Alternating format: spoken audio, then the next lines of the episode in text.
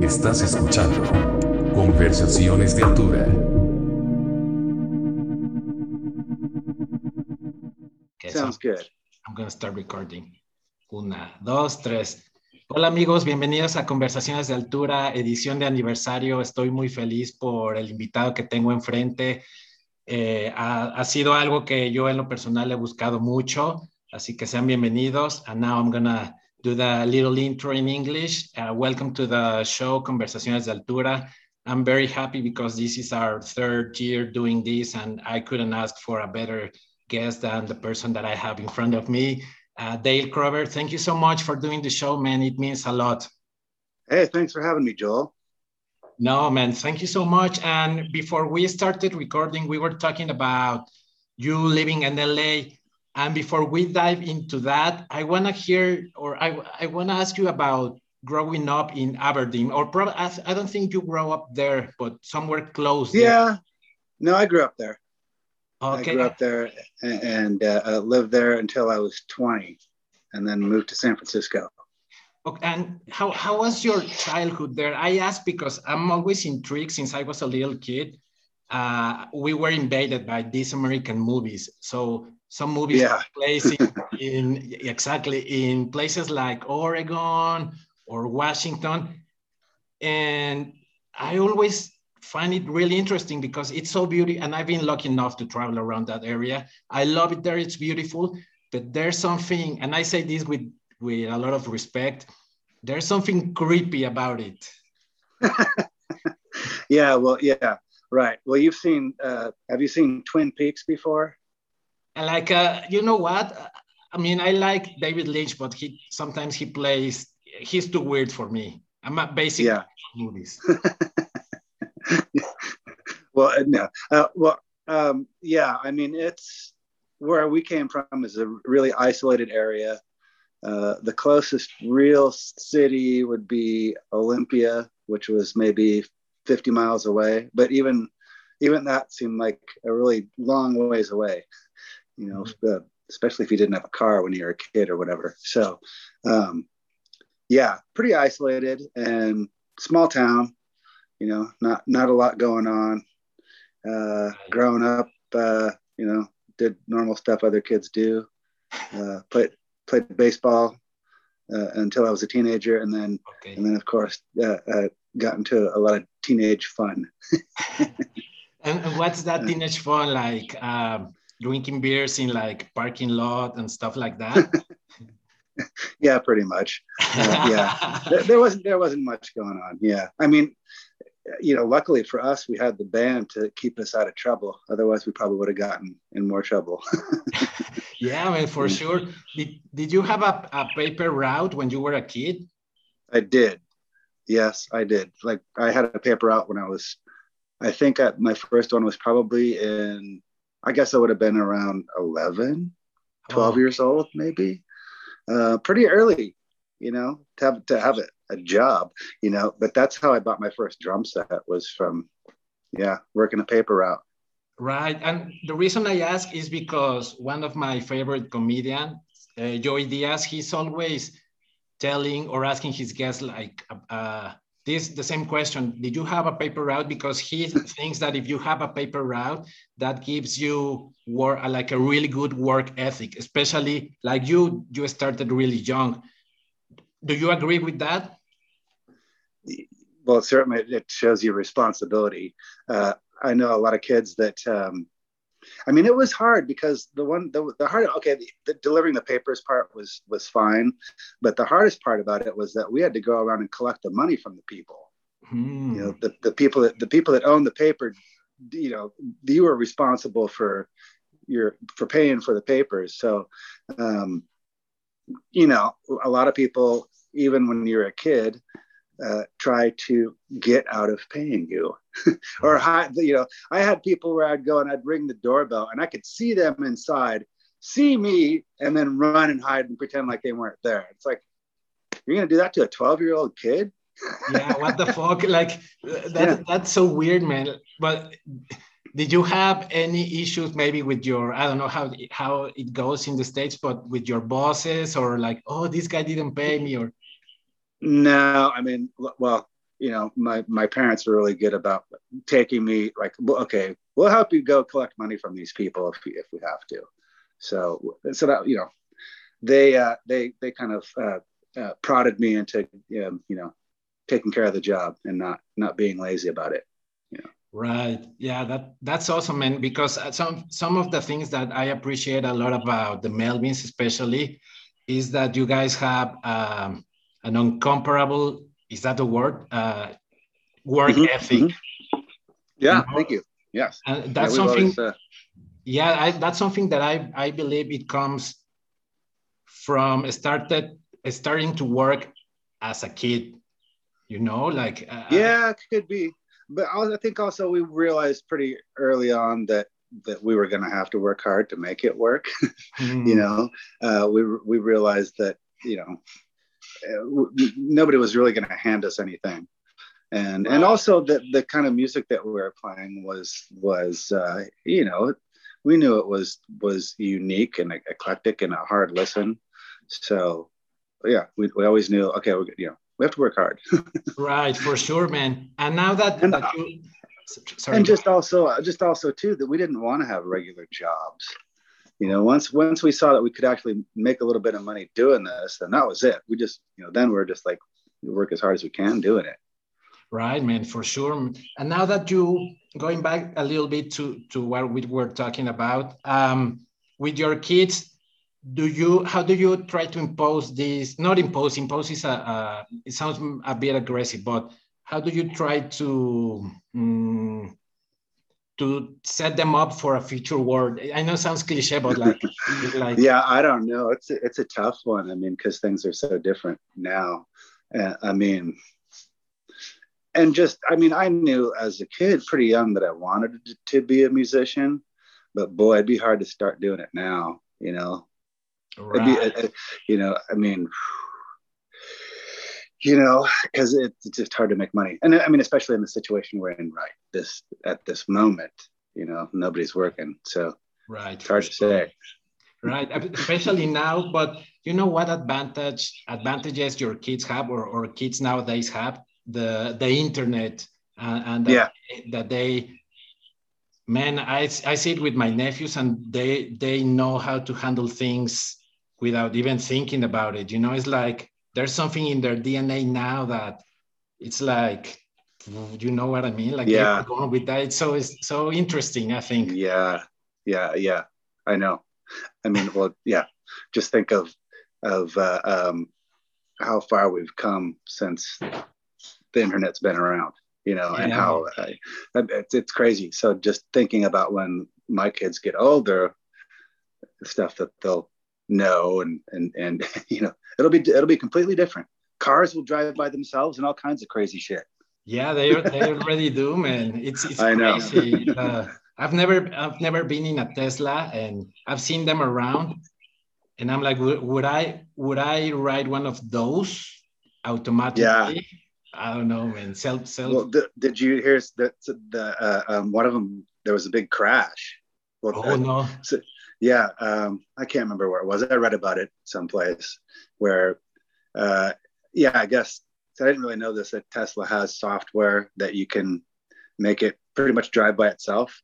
So, but you're not really you're supposed to be sitting in the in the driver's seat in case anything goes wrong.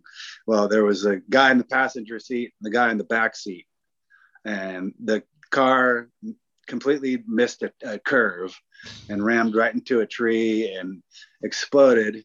Oh. And then and then the the fire department actually had to get a hold of Tesla to find out how to put the fire out. No shit. yeah, yeah. So uh, it's kind of a setback, I'd say, but but you know, yeah, someday I mean, it's gonna happen. Yeah, no, for sure. I mean, it's it's part of the process, right? I mean, unfortunately, yeah, I guess so. To these people, it didn't go well, but it's part of, well they're they were taking their their they were taking their chances because you, are not supposed to do that. Oh yeah exactly. There you go man. Right. So now I, I would like to talk a little bit about uh, so you were in in aberdeen and then you moved to san francisco and then la what what was a, what was it about la because i mean your band is a no bullshit band and la is filled with BS, with a lot of BS, you know? Well, do you, first, do you agree um, with, what, with what I'm saying? It is filled with BS, right? Oh, wow, I, you know, I suppose so, but we never really see that side, you know, or or run in the circles of people that would that would uh, uh, uh, uh, uh be weird or whatever. I don't know. I mean, it's hard to say because like Buzz has lived down here longer than me, and you know, I, I that's kind of well, that's the, one of the reasons I ended up moving down here. But also, uh, you know, I, I uh, uh, met my future wife, and we decided to move down here. Oh, okay. So, so um, that was that was one of the reasons. Um, but I, I even before I lived down here, I'd spent a bunch of time, and you know, it's like it's really big. Uh, obviously, like you know, Mexico City is very large as well, but you know, people kind of only see the surface of things here. Mm. Like people in San Francisco always always said like, "Oh, LA, it's so fake and plastic," and it's like, I suppose if you run around with the Hollywood crowd, then yeah, you would think that, but I never did. It was never my scene. You know, Okay. you know, I mean, yeah. Um, so I don't know. You know, I, Yeah, I, it, it- it's a it's a big place and you can hide out. And I mean, even where I live doesn't really, you know, feel like the city at all to me. I can even show you. Yeah. yes, yes. We'll, we'll go outside and see what, what what a great day it is in Los Angeles today. Yeah, man. It's actually it's a, li- it's a, li- it's a little bit overcast, but you know, yeah, so- sure. Oh, wow. here, here's here's my view. So looks looks just like yeah. Oh, wow. If if I trim these trees right here, you could see downtown. but Wow. uh, otherwise, you know, it's pretty pretty pretty pretty residential around here. Yeah, man. No, for sure. I, Yeah. I mean, and, and just to clarify, I, I don't want to sound negative. I love LA. LA is like Oh yeah, yeah. it's like my top three favorite cities in the US. And and if I was and if I had the chance to move there, I would definitely do it. But having said so, having said so, up here, not so it's many. changing as well. Sorry. Yeah, it's changing. As I said, it's changing here as well. You know, things are things are are different. You know, in in what way? uh, it's getting more expensive. You know, it used to be kind of a cheap place to live. Um, um, yeah, there, there's a pretty bad homeless problem here that really needs to be taken care of. Yeah, I heard You about that. So yeah, and that keeps getting worse. And so that's that's uh, I think that's probably one of the the uh, um, biggest uh, problems that we need to concentrate on here and trying to figure that out. I mean, I think a lot of people come to Los Angeles. Be, I mean, it, it, it, it, the weather's nice here, so it's easy easy to be homeless. I Uh, mean, that might be one. I think people kind of uh, uh, uh, are drawn here because of that, you know, or gravitate here. Right. Yeah. Yeah. No, for sure, man. I mean, it's either that or move to somewhere where it snows seven months a Yeah. year, right? no, I, I live in Toronto, and one of the reasons I moved back to Mexico is because of the weather. I mean, it was at some points it was unbearable, and most to my to my self-esteem, if that makes sense, because you are inside all pretty much all the time. You know, I mean, yeah, Yeah. you can wear a jacket and everything, but you don't even Right. want to go outside, right?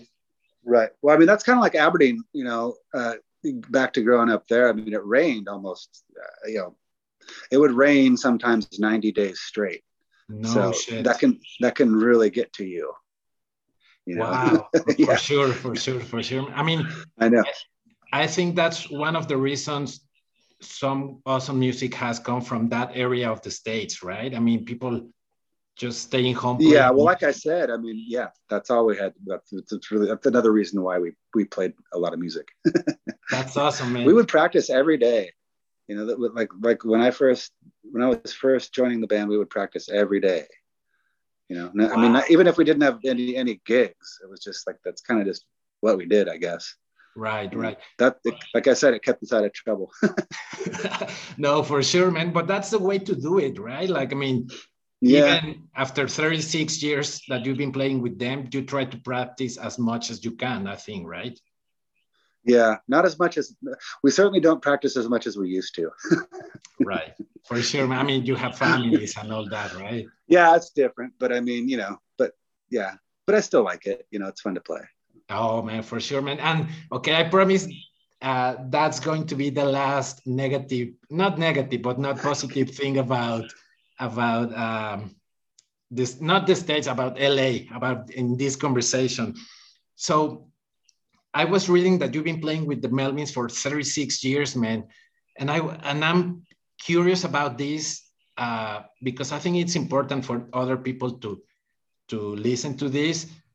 What do you think is the key to maintain this relationship with boss? Because I mean, 36 years. My parents got divorced after 28 years, so. Yeah, well, yeah, that's a long time. Uh, you know, I mean, I think, well, like I was mentioning before, it's like um, not having to have a regular job. You know, once we saw that this could work and we didn't have to have a regular job, I mean, we never wanted, never wanted to go back. You know, certainly don't want to, wouldn't want to go back now. Um, and just, yeah, I think just realizing that that this is a good thing. You know, and making it work. Um, we don't really get into big fights or anything like that. Um, and I think that's probably part of you know keeping your ego in check you know? Mm. um, and just we've i mean we've worked so hard at this it's like you know we wouldn't want to throw it away. You right. know and i mean and you know if it wasn't working or whatever then we would stop doing it. Right. You know? Um you know if, if or yeah you know, if we tried really hard and it was it was a failure, then we would just we would just give up and do something else. But right. so far, everything's been great. You know, knock on wood. For sure, man. I mean, we went to we went to hear the Melvins for another 44 years or 40 years or whatever, man. Until, until yeah, great. Until your we've been, um, broken. Right, right. Well, we've been doing what we can during uh, pandemic, you know, trying to keep busy. Um, we've been doing these Melvins TV things. I don't know if you've seen any of those or not. Yes, yes. Okay, we got we got a third one coming out. That's, that's going to be out on on May Day, May first. Wow. So, yeah, yeah, acoustic set, right? You're doing some acoustic songs. A couple of acoustic songs, yeah. Well, the, the the other two episodes that we've had have had like opening bands, more or less. but yeah. it's always it's, it's we, we've kept it in the family. You know, I I did the last one with my band, the the Dale Crover band. So yeah. we got to open. No, for sure, man. And we will talk a little bit later about about Ratatat and Piso Mojado. But I'm like yeah. I said before, I'm I'm really interested in in in learning more about how like how good your relationship or at least that's that's how i see it from the outside your your relationship with both both yeah yeah creatively I mean, and and you can see and feel the chemistry man that's that I appreciate yeah. a lot, man. That's right. You know, it's, if it's work, if, if, if it's not broke, why fix it? Right, man. It's it's about communication, right? Yeah, yeah, for sure. You That's know, awesome. Um, but I mean, you know, I'm I'm sure that there's people that uh, are are in a similar situation that we are, where they probably don't really want to hang out with each other when they're not making music, but you know we can actually we can actually uh, hang out and do stuff when we're when we're not uh, when we're not playing music. We don't see each other that much anyway, you know. right, and I think that's sane, right? That's healthy to keep. Yeah, sure. To keep to uh, healthy, as in you still do the stuff that you want to do, right? As Dale and he does his own thing, right? Sure, Right, that's awesome, man. I, yeah. I really, um, I really appreciate it. And I was also thinking, so you've been playing a long time together. What has been like a, a big, a big challenge that you have as a band, and, and how did you, um, how did you learn how to to overcome that challenge? uh, uh, I guess our biggest challenge is is keeping a bass player sane. Okay. yeah, I mean, so we've gone through a lot of bass players. Uh, uh, um, um, you might you might know you might yeah, you may know this fact. Of course. You know. Um, yeah, I mean, I don't know, just that that's always been uh, a hard one is, is keeping somebody. But uh, you know, we've uh, most recently been playing with Steve McDonald, and that's been really good. Um, but yeah, I mean, other than other than that, um, I mean, yeah, I, I mean, as a band, I don't know, just uh, um,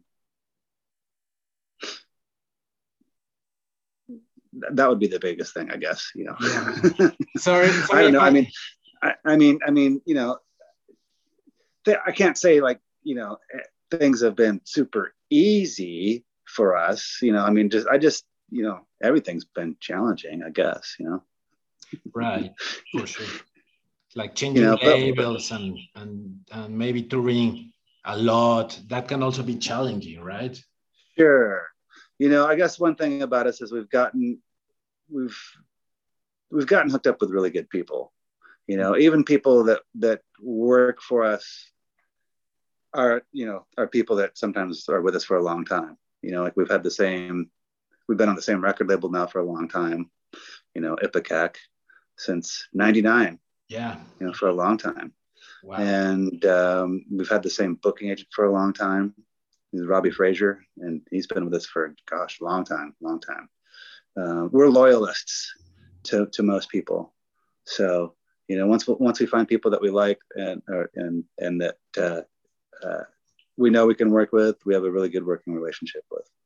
Yeah, man, it's it's very important to to be loyal to people. I think that that uh, comes back in a good way, you know, especially in I think in the music industry, right, where people are trying to to grab things from from other people and and not trying to give back right but when you're loyal yeah. i believe that things go better your way yeah i mean it's a tough business there's definitely people that will rip you off you right know, it's happened it's happened to us too and uh, you know like i said luckily we've gotten hooked up with people that are nice trustworthy people there there are those people in this business, you know.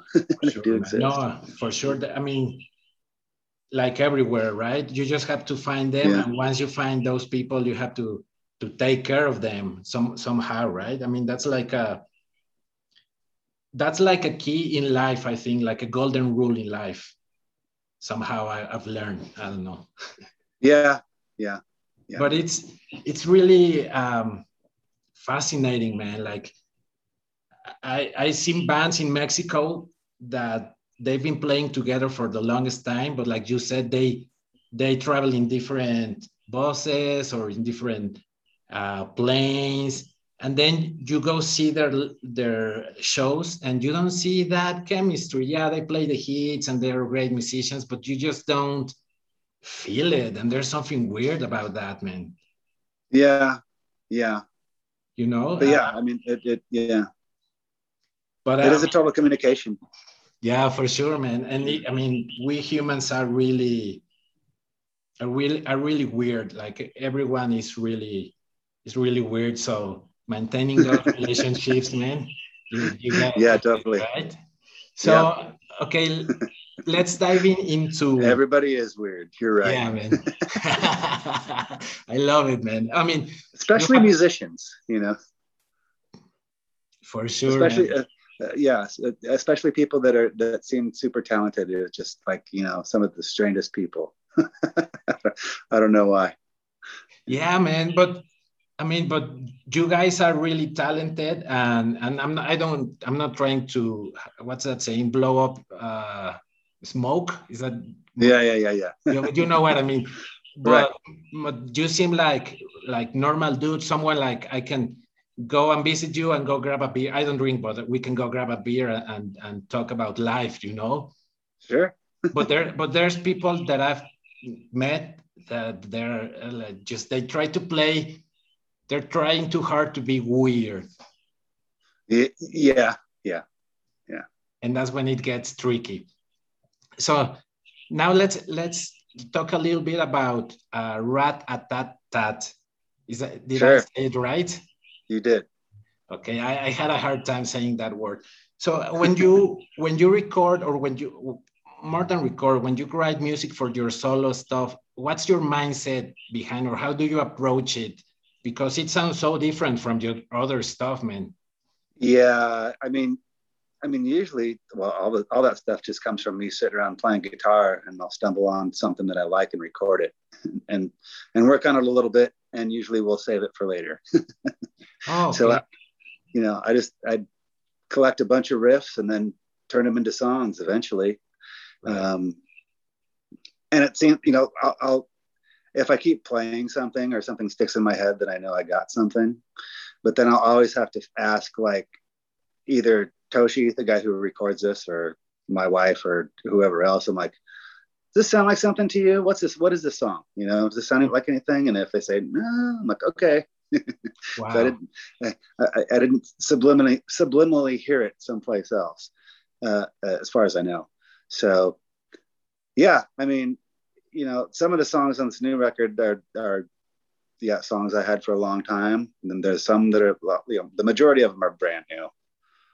Right. You know? And then, but then the drum stuff's different. You know, the drum stuff's all based on drums.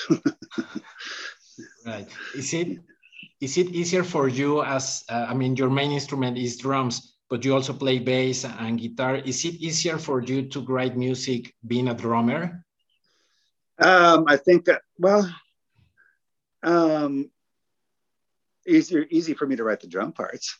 Um, but but but uh, uh, um, no, you know i think um, well i mean i've played guitar for a long time. I've actually played mm-hmm. guitar the longest but but drums i think i i excelled at drums faster. Um, and and also realized early on that there weren't any drummers. There's all guitar players. So uh, somebody's got to play drums yeah, sure. uh, um, but i think once i I, uh, I had a band in, when I lived in San Francisco that I formed called Altamont. Yeah. And once I started playing with uh, um, another drummer, that really helped me. Uh, it helped me as a drummer, but it also helped me figure out, you know, songwriting. It's like, oh, okay, you know, um, made me understand things a little, a little better. Yeah. Um, sure. So I, I, don't know how to describe that other, other than just like seeing like seeing the other side of things, you know. Right. Sitting in the other guy's chair for a while. yeah, man. I so, mean, so. No, sorry. go so ahead. yeah, that I, that was it, really. You know, um, but yeah, that that definitely helped, and um, but you know, it's always something I've toyed around with. Like I said, I've played guitar for a long time, so. Um, but just uh, uh, you know, I don't think I really started writing a, a lot of songs until I formed that band. You know, I had some, and um, there was certainly like uh, Melvin. Melvins did those uh, Kiss solo records, the ones that look like Kiss solo records. Right. You know, a long time ago. So, um, you know, I, I guess since around then, since before then, I guess I, I would mess around with like a four track cassette that I had mm-hmm. and write songs and just kind of make my own demos. So yeah, that's that's the beauty of doing your things your your own way, right? Especially, I mean, I ask about about how easy it is for you to to be in a drummer and then write songs and play guitar because I myself I'm learning to play bass and I'm finding a bit hard to think about rhythm.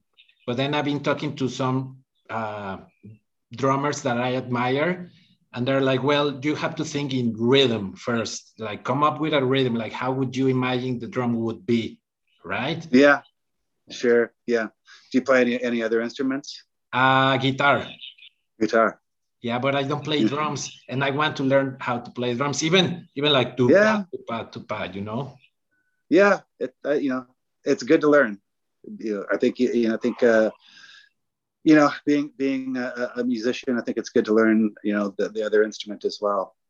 You know, right. I would think, um, I always kind of say the ultimate instrument to learn would probably be piano, you know, because it's super percussive. I mean, I mean, it's it's there's so much drumming in playing piano. Right. You know, I I, I can play a little bit, but you know, I, I just kind of like you know play little parts or whatever. But I realized doing it just like how much how much it uh, is related to drumming For sure, man. And the thing with piano, and and I don't know if you agree, is that you can, like you said, it's percussive, but at the same time, yeah. you can come up with melodies, and I think yeah. that's really important, right? Like even yeah. even like a I don't know a, a short melody, but once when you have a melody, boom, the whole world opens. Yeah, yeah, yeah. I think you know the way I play guitar too is is really percussive. You know, I'm always mm-hmm. thinking of like you know, I don't know. I'm playing drums on the guitar. yeah, yeah, that's awesome. and and you can yeah i think i think you can tell a little bit of what you said like okay he he's trying to do drums in in in guitar that that that i mean i, I especially now that i'm learning how to play bass when i hear stuff like that or, stuff like helmet helmet i think pages sound yeah. percussive as well so that that's now my thing like i'm going towards that now like okay i get it now yeah yeah so we're talking about drums and, and your drumming style. How, how do you think you you came up with your own style? I mean, I know there's an amalgam amalgamation of influences, but yeah, that come consciously or you know what I mean? Like, did you say, okay, I want to play something different? I know I love the guy from Kiss, the guy from Zeppelin, from The Who. Do I want to mix this, or did you just went for it? Oh, it's totally like that. But I mean, even just playing in the band, you know, I mean, I mean, the Melvins shaped my drumming, you know, mm. for sure.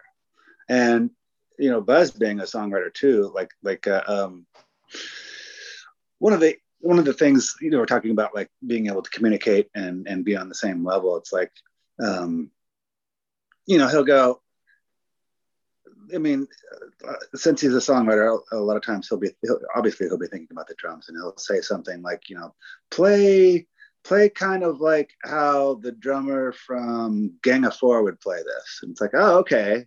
So then that gives he'll give me an idea. You know, he doesn't always have like sometimes he won't exactly know um, how the drum how he wants the drums to go, and I'll come up with something, and that'll influence him to change something else and make the song. You know, you never know.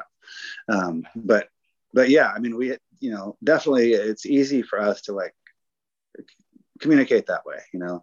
Um, um, but yeah, I mean, certainly, and then just you know, uh, uh, you know, obviously like the earlier Melvin stuff um, being really heavy. You know, we're we were in, you know, the band was obviously into like Black Flag and things like that. Um, but yeah, I mean, there's always certain drummers that will say, you know, like when we're writing a song, you know, Buzz will say like, yeah, kind of play, you know, what would Clem Burke do here? Or, or, or, you know, or, or, or, uh, uh, uh, uh we really like uh, all, all the Miles Davis drummers, you know, some of some of those guys, you know, um, uh, like uh, you know, like like what would what you know play what what would Jack DeJohnette uh, playing in uh, uh, 70s Miles Davis record, what would he, you know, play play a pattern like he would play? oh, that is specific. Yeah, yeah. I mean, I mean, you know, I mean, I could even tell you like, uh, like uh, the song "Evil New War God." That whole intro, just the drum intro, it was like Miles Davis. You know, it's like okay, and that's that's what I came up with. so did you say did you say something like, okay, yeah, it sounds good, like Miles Davis in the '70s, but what if I play like I don't know, uh, the guy from like uh, from Dave Lombardo in Raining Blood? Would would you say? Oh yeah, sure. Back? Would you say something oh. back to him? Uh, do like a combination. Oh, I mean, yeah. if I said that. well, no, I mean like like if Buzz asked you like play something like I don't know like the guy from Gang of Four, and then you like okay, right. I'm gonna play that, but what if I play something like in Lombardo style? Oh sure, yeah. I mean, yeah, that would work, of course. I mean, well, you know, well, that song I'm talking about in particular right. is is um, one that we wrote with when we had the big business guys in the band. Oh yeah. And and we worked really hard on drum parts, uh, all, all of us. When you know, and I'm, I mean the whole band, like, like, how the drums should go when we we're working with those guys. Um, that song in particular, I remember that that would I would say that that's probably one of our hardest songs you know, um, hard hard to play and sing at the same time, which I do parts of. So, um, and it and also I'll play drums, you know, or play something a certain way I think it should go, and then you know, sometimes it'll be the obvious thing, and and we'll go, no, it shouldn't be the obvious thing. You know, do something, you know, put a fill and start it here. You know, not on the not on beat. Start it in the middle of this phrase. You know, and and then end it here. so, yeah, we're really we're really you know some of that stuff's very very meticulously thought oh, out. yeah man. I i got the chance to see you two times. Uh, once here in mexico with with cody uh, yeah. and once in toronto we it was you it was the the Melvins Lite. Oh okay. And it, it sounded amazing both times. But I'm, I'm really curious about and i wasn't going to ask about this but you brought it up. And i'm always fascinated by you and Cody playing together. I've watched a lot of videos. And yeah. how, how, how was that process? If you can talk about that, because you're playing different things, but at the same time, it matches and you don't, and you keep in the same beat, same rhythm. Yeah. Like magic. Yeah. Well, we, we yeah. Well, we practiced a lot. That's the key, yeah, really. I mean, it is. You know, um, you know, and funny that you should mention Lombardo because we actually, before we got those, the big business guys in the band, Melvins did the Fantômas Melvins big band where Dave and I were playing double drums. So, um, but you know, it's like once we, we came up with the idea of doing that. And then once we got in a room together, it was like, oh yeah, this will work, no problem. Like me and Dave playing back and forth, and the same thing with when we first started playing with with uh, Cody and Jared. It's like we knew instantly like oh yeah this this will work. Hmm. you know hmm. playing two drummer thing is really fun you know? Right. Um, you know we're not, we're not the first to do it. Obviously there's bands like the Allman Brothers and and uh, bands like that that that did it. Um, but yeah um, we worked really hard on making it work you know? A ministry i mean you know those guys had two drummers you know and um, and funny enough, one of the when when they had two drummers, the one guy that we liked, well, they're both really good, but Martin Atkins was when, was one of the drummers, and and he played uh, in Public Image Limited, and we've always been a big fan of of the drumming on the record Flowers of Romance by those guys. So yeah, I love yeah. Beelman. They're they're amazing yeah. live.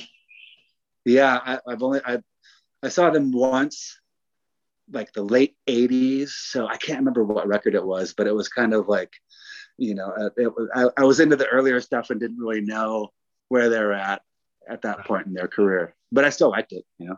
Yeah no man i saw them not well when once i think it was like 2010 or 9 around that time they they made a comeback and i was yeah. I was traveling for an airline working for an airline so i, I flew to see them in chicago at the house of blues and oh, it cool. blew my mind man those guys, amazing. Yeah. So, so how how did we did the practice start with with Cody? Did you guys get together, got together by yourself and and, and practice alone first, and did you have Buzz first? No, it was the whole band together, and um, you know, I'm I'm sure that we probably started by just teaching those guys some of our old songs and seeing how those sounded with with uh, um, two drummers. Um, but then we started writing a, a, a, new record right away with those guys, mm. and we yeah we recorded the whole um, senile animal record and had that done and finished and it was coming out before we had ever played a show with those guys so um, but that point in our career uh, that was when um, well, we had bass player trouble. we had Kevin Rutmanis, who used to be in the band The Cows, playing bass, and we had a, a pretty bad split up with him. Right. So, um, you know, that's that's the reason that we got Jared and both those guys in the band is because we wanted to do something completely different. You know, for sure, man. So, and you can tell, I think. Um, yeah, I mean, it, it's it's obvious that it's i mean it sounds like the melvins but it's like the melvins 2.0. Yeah, know? yeah. I mean, it really, it really um, uh, rejuvenated the band. You know, I, I guess that's the right the right word. You know, for sure. And I'm not taking away anything. I'm not taking anything away from your previous albums or or your post uh, big business albums. I think. I mean, you Oh, yeah, yeah. always there, but seeing you back with two drummers and then uh, being able to watch those live, I'm like, oh my god, this is this is on, on a different level. You know, I've never seen anything like that. yeah, yeah, yeah. I, we're we're really happy with that era of the band. for you sure. know? But but then I saw you with with Trevor Dunn, and that was like, Yeah. oh my god, these guys took that to a next level. Trevor, yeah, Trevor's great, you know, and that was um, that was something different too, you know, um, uh, doing doing that tour with him, you know, and uh, uh, I mean, well, it was kind of a stunt, I guess, for us uh, to do fifty. That was on the tour. Oh no, oh you saw us. Okay, you saw us on the very first tour. Yeah, yeah. Um, that was that at the Opera House. The Opera House, yes, Okay. sold out. Right. Uh, amazing. Yeah. Amazing. I Yeah. mean, what can I say? Oh, thanks. Yeah, man. It, it was interesting because I wasn't used to see. I mean, I love jazz, and the times that I've seen a stand-up bass player is with a jazz band, but I've never Yeah. could imagine to see you guys with with um, a stand-up bass player. You know? Yeah. Well, I mean, Trevor is a jazz bass player, and that's No, I know, I know, I know. yeah, yeah, yeah. I mean, that's how that's how we got the idea.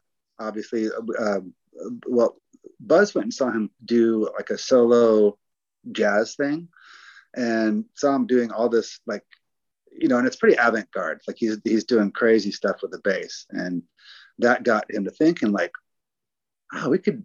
I wonder if we could do something with this, you know, and have him do his thing in our band. And so, yeah, and and it worked. I mean, it was pretty. I thought I liked it, you know. Right. Um, yeah, Buzz more recently did a record with Trevor. Uh, it's it's like the his acoustic record, but then with Trevor playing bass on it, and they were going to do a whole big tour of, of every place, and um, you know before the pandemic hit. So Yeah, man. I, Yeah. That's a really uh, amazing album. I, I, I yeah, I've heard it. Um, yeah, man. I mean, what can I say? Th- that uh, those shows that I've been able to see from from you guys, I mean, blew my mind. I mean, it's one of the most uh, interesting things that I've seen. Is, I mean, even and I'm not gonna lie, but I'm I'm when it comes to slow music, I've, I've, I've always like ah, because I grew up listening to like punk and hardcore and metal, like yeah, I went from pop music to Slayer. Like there's there was nothing in between. Yeah. There's no Led Zeppelin, no ACDC, no Black Sabbath. I went straight up to Slayer and death metal and all that. But I enjoy that, man. I, I enjoy Yeah, that. right. Okay, if these guys make me enjoy slow music, I'm I'm all in. right, right. I mean, I think I don't know. I mean, I guess at the time it was kind of like a reaction. Like everybody was playing fast, you know. Who can play fastest? Who can play fastest? It's like, okay, who can play slower? you know. Sure, you can play fast, but how slow can you go? and it's hard, man. I mean, I think actually I heard or read um, Trevor's uh, one of Trevor's interview, and he said like someone was asking him like, "Oh, do you get bored playing with the Melvins because they play so slow?" And he's like, "Fuck that, no. I mean, I like it because playing slow music is hard as hell.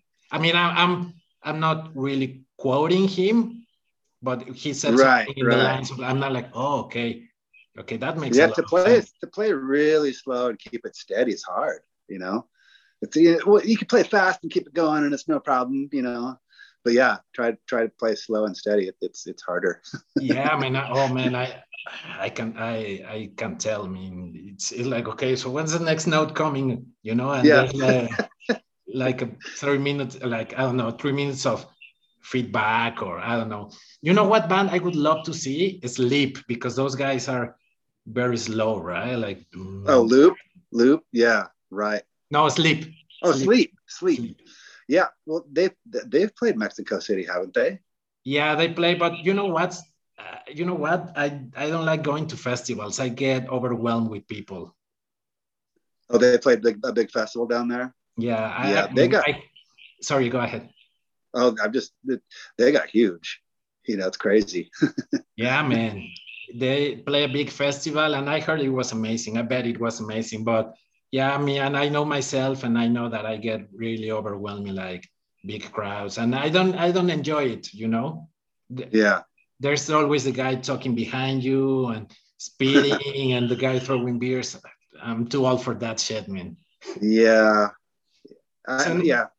I know what you mean.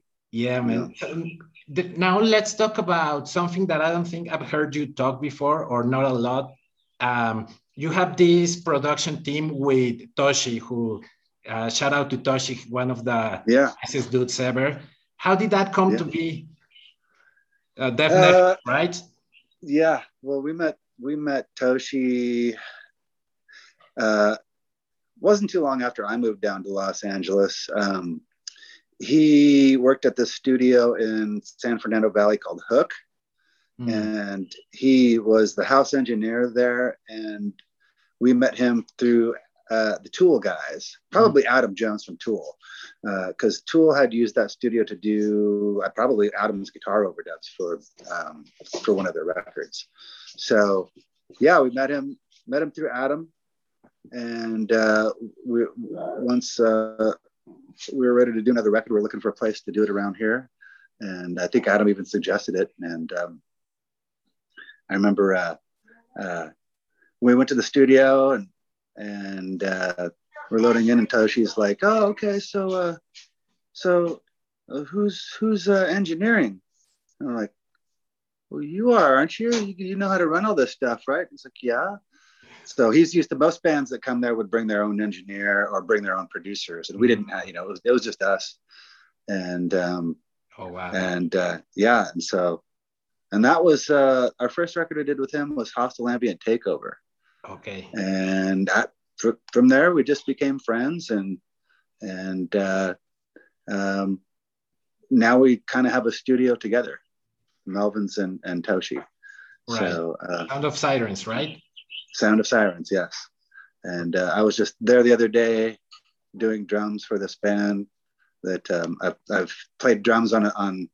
I think this might be the fourth or fifth record that I've done with them. This band called, uh, well, it's my friend Conan Neutron.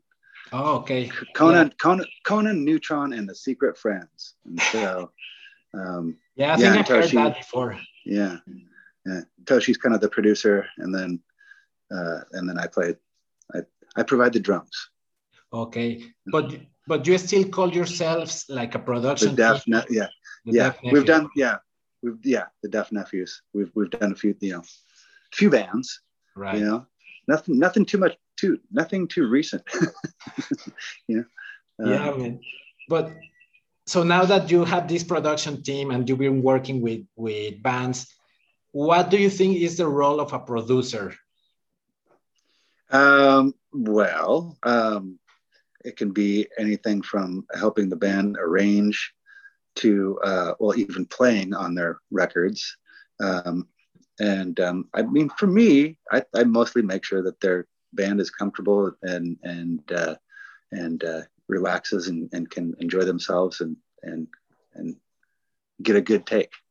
You know, Right. um, uh, I'm I'm pretty good I'm, I'm pretty good at uh, uh, my forte if I'm producing would be helping out with vocals and uh, cer- certainly drums and and you get me for for anything else that you might want me to play on. You Right. know? So but uh um but yeah i mean there are some producers that do that do um more than others you know? I like producers like uh uh, uh bob ezrin who did uh um uh you know, all the alice cooper records um or you know of course Yeah. there's like george martin and uh and uh, uh um um um, another one I really like is uh, um, uh, Eddie Kramer. I don't know who that is. I'm, I'm sorry. Eddie Kramer. He he did uh, he did uh, Jimi Hendrix Oh, Experience wow. Records. Um, uh, maybe he was more of an engineer, but he did a lot of yeah, he did that stuff. Um, he did some Kiss. He did a couple Kiss records. He did. Uh, he did Des- Destroyer or Rock and Roll Over. No, no, no. Must have been Rock and Roll Over. Right, because Bob Ezrin did Destroyer. Wow. so, um, but yeah, yeah. So So- anyway, So, so you mentioned voice or, or, or vocals rather. Um, how would you help a band with vocals? I, I find it interesting. Um, well, I think just giving them giving them confidence for one thing, and then also just helping them with vocal parts. Um, Toshi and I are both really good at that, and then uh, um, uh, also you know I I I hear things when we're when we're recording. You know, um, like I'll hear I'll hear parts. You know, especially if it's like a vocal thing. You know, I can hear a second part or a third part, and I'll make suggestions like that um, we do a lot of that um, stuff in the Melvins too, you know. Um, and especially when we got the big business guys in the band, we really concentrated on those, you know. But but um, but yeah, I always hear things after stuff's laid down, like oh this was this would sound really cool here, whether it's a vocal part or even like an overdub of some kind. Oh, okay. Wow. That's fascinating because vocals is something else, man. You know, as in, Yeah. as in you have to be really on point if you don't want to use any technology, right? Yeah, yeah, yeah. And by technology, Um, I mean the auto tune, you know, that a Right. lot of bands use now. Yeah, I um I don't think that I've worked with anybody that we've ever had to do that for. Right. you know, where I mean, no, I yeah, no, no, I've never had to do that. You know, Right. Would, would not you on be a vocal. Yeah. Would you have would you be against using it like if like, a a new singer comes and he doesn't I mean this is hypothetical. I like, a- a Yeah. comes and he's sort of like, oh I- probably. I mean, I I would hope not. you know, um, but Toshi has definitely had to do that stuff, not with the vocal, but with other instruments, where he's had to tune notes. You know, I Mhm. won't say, I won't say it's not a, it's not even a band that I've worked with, but, but, and I won't say who it is, but, but there's a, um, a band that was kind of a pretty big famous band, um, and somebody that you would not expect that nothing. I mean, nothing, anything like what we do. You know, right. um, uh, you would you would you you'd be surprised. But I mean, he got hired for a job anyway. It wasn't producing, but it was fixing every note of a uh, violin and auto tuning every note. oh You shit. know, and sometimes sometimes the the player was playing multiple notes, and so I don't know how he did it, but but uh, Toshi is uh, uh, is a recording engineer genius. Yeah, man. Let's just put it that way. yeah, I've, I was lucky to to hang out with him a few times. I don't know. The last time I was in LA through through the Helmet Oh. guys, and he's Oh right, yeah, he's the the sweetest guy. I mean, I didn't I didn't Yeah. go to the studio, but he's he's the sweetest. And I remember we were at I think it was Dan Beeman's house. We were like drunk and everything, and he started playing classical guitar. He's like, okay. And I was like, oh my God, can you do that? Now play this. Oh, yeah. Uh, but he was doing something oh, that's funny. difficult, not not something like uh, something like really technical. And we were like, oh my God, he can do that. That's so awesome. Yeah, he's he's a good player too. You know, he plays he plays piano too, um, and guitar. He, he's in my solo band when we play live. Yes. So and, and recording as well. So, but but uh, uh, um, but yeah, he's great. Yeah. I mean, I would love to talk to him and on the podcast, probably, uh, hopefully soon. Yeah, he talked to you. He he has a lot of knowledge, I think, to share. Yeah. He's, Yeah, he's a fascinating guy. So um, how are how are we on time? Do you have time for another question? Sure. Okay, thank you, man. I, I really appreciate. Yeah. So something that I really other one of the things that I like about the Melvins is your sense of humor. Was is has it been hard to to keep it like that? Because you know, there, like I said No. before, no. that, that comes naturally. Okay. yeah, I mean, yeah, I, yeah, I know what you mean. Um, it's always been there. And I mean, well, I mean, it's just like, you know, the name of the band is kind of a silly name to begin with. So, you know, right right yeah i i mean I, I didn't want to use the word silly because it can have a bad connotation but silly is also a good thing i consider myself a silly person you know yeah, yeah. Um, the humor is a good thing, you know, it's like, and, you know, obviously there's, there's some bands that take themselves too seriously and, and, you know, you know, we, we aren't afraid to, to do something completely ridiculous. right we're not, we're not afraid to look stupid, you know, right right uh, or, or put ourselves out there in, in that fashion. And it's also just kind of like, I think that kind of comes from like uh, teenage humor or something, you know, that that's never left us. You know, right. we're, we're, we're, forever, forever uh, 14 year old boys. Yeah. we have to keep it like that man i mean I, it's it's it's funny well not funny i mean it's well i guess it's funny but now now that i've every time that i turn like i become older i come to realize how important it is to to laugh about yourself and to be able to make fun of yourself you know Yeah. you can't be oh i'm so cool all the time you know why would right. you do that, it's that, that, yeah, that never would have worked for us. no man. And how how did the the the idea of costumes come to be when especially with like the Uh. with the big business guys? Because I saw Buzz with like a I don't know how to call it dress coverall, and then you would like the bike. he calls it, yeah, he calls it a moo So, Mm. and um, well, I mean, that did come from uh, uh, when we had Kevin Rutmanis in the band.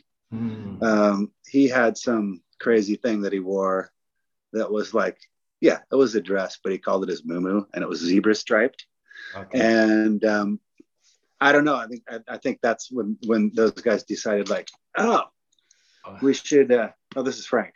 Hi Frank. Like, oh, it's like, oh, they decided, oh, we should both wear muumuus and have some custom thing. And I'm like, well, I can't really play in a dress myself. It'd be too hard. Right. But uh, um, but yeah, it that's where it came from, and then it, and then it went from there. When uh, when we had uh, Cody and Jared playing with us, uh, Cody's wife is a, uh, uh, uh, designer, Mm. so she she designed some some pretty nice stuff for us. Right, that's awesome. I it's I really appreciate that you guys keep everything in family. Yeah, yeah, You know, Yeah. I think I think I read that Buzz's uh, or, or bo- how do you say Buzz wife? She she Yeah. designs everything, right? she does a Right. lot. Of, she she's also a graphic designer, Graphic design. and and yeah, she she does a lot of our artwork for covers and and I mean, well, it's just easy. it's easy to work that way. right. Yeah. you know. For sure, man. And now uh, the last question, man. So you've been playing drums for like the longest time. How do you challenge yourself as a drummer? Like, you know? Yeah, I mean, well, like I was saying, definitely, uh, um, you know, um, definitely like I mentioned, like I'll try to play the easiest thing, and, and then Buzz will challenge me to not play the easiest Okay. thing. Right. but um, yeah, I mean, I guess lately just trying to like, you know, I've been trying to learn some new things. I'll watch like YouTube videos of drummers Hmm. and and try to try to get some some different things that I might not know, you know, or work on different patterns or whatever. Um, so that's always fun, and that's always just just I don't know, just yeah, that is to just challenge myself and do something differently. You know, Right, right. That's amazing, man. Because I mean, I'm- gonna bring Page back, but every time I email Page Hamilton, he's always playing guitar. yeah, that's like, cool. oh, I, I just stopped playing guitar. So I'm like, okay, that's awesome that he's been playing forever, and and I really appreciate that with people, right? Like they always want, like you guys, you guys always want to to keep doing things better. yeah, yeah, yeah, yeah, for sure. I'm playing lots of guitar too. I got a guitar set in the house too. Oh, it's less okay. noisy. It's less noisy than my drums. Okay. So, are you enjoying playing guitar more now than drums? Oh no, not. I mean, I, I there's not one over the other. Okay, You know, so I like both. both equally. Yeah, pretty much. Yeah, I mean, well, I mean, I mean, I, I know, I know that the drums are the, you know, that I, I, I excel more at drums, and I know that. But I'm, but I also I like playing guitar. I like learning new things with guitar too. You know, that's another thing that I'll do is like if I want to learn how to play, say like uh, a Beatles song or whatever, and I don't, I can't figure it out on my own. I'll go on, I'll go on YouTube or whatever, and and see if somebody knows how to play it right. Yeah, I mean, YouTube is always a lifesaver, right? When it comes to stuff like that, I'm like, I'm, I'm Everything. Yeah, not even that, but just like, oh, oh, how do I cook this steak or whatever? You know, I mean, everything's on YouTube. You know, Yeah, it's I really funny. It, yeah, I for do it. sure, man. There's something that I was just like, how do I do this? And I, I looked, I had to look it up on YouTube. I can't remember what it was. I think it was maybe, it was, I think it was fixing my my uh, uh, garbage disposal. Oh yeah, yeah. I've been there, not really with garbage disposal, but I, I, I can't come up with an example, but something, something like that, like oh, how to fix my door handle. Yeah. Or Yeah. how to to fix my floor. Something, something silly like that, man. Yeah. Well, It's all there. yeah it's all yeah for sure man for sure i mean it's good and bad right i mean you can also can youtube how to make a bomb I haven't looked up that one yet. no Probably so. Yeah. I bet those get taken down right away. yeah especially now that yeah man for sure i remember the first time i discovered youtube i was watching live videos of bands from like yeah. 7 p.m till like 4 a.m Yeah. I mean, there's, I mean, there's, yeah, there's so much, you know, yeah like you're saying, kids, kids now can discover all that music that, that way too. No you know, bands, sure, that, bands that they never, they've never seen before. yeah and live bands and everything it's it's i think it's a great tool but you also have to you have to be careful and you know how to use something like youtube or or the internet in general right Yeah. man i mean it's how can i say i mean what can i say it's been a pleasure talking to you dale i really Oh, thanks, Joel. appreciate it Yeah. Uh, Nice to talk to you too.